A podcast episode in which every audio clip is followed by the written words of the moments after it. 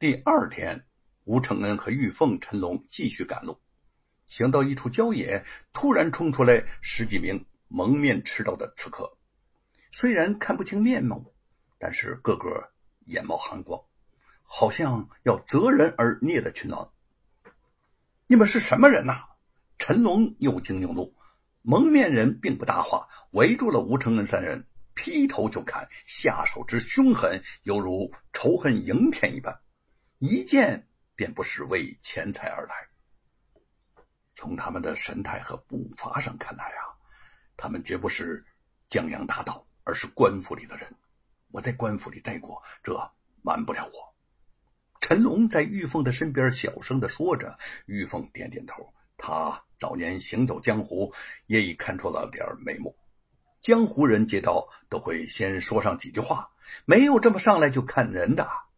看来那个严嵩不置相公于死地，真是寝食难安呐。两个人合围护住了吴承恩，一刀一剑在蒙面人中间穿来缩去，只是担心被敌人钻了空子，不敢离去追击。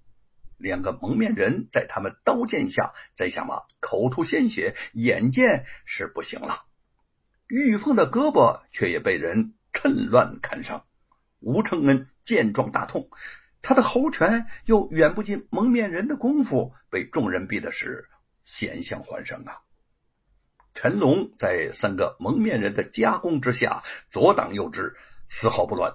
冷不防，一个蒙面人从他的身后偷偷绕了过去，一剑刺去，陈龙躲闪不及，顿时就透胸而过，栽下马来。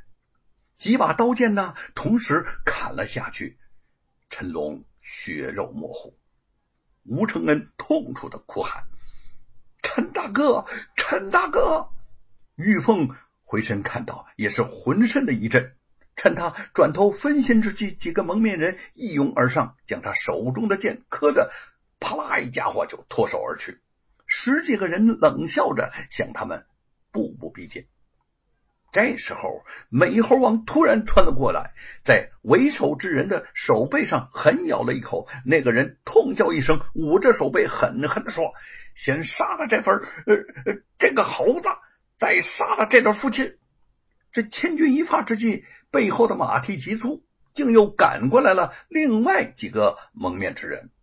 吴承恩不知道他们是否一伙啊？只见。眼面前这个人眼里头也露出了困惑不解之意。片刻间，那后来的蒙面人便赶到了身前。一个身材魁梧的大汉手中长枪斜脸，指着那批人说：“吴先生是上天灵猴转世，哪个敢伤他夫妻一根毫毛？”那十几个蒙面人眼见马上就能取了吴承恩的性命，却半路上杀出了个程咬金。也不多话，便招手围上前来。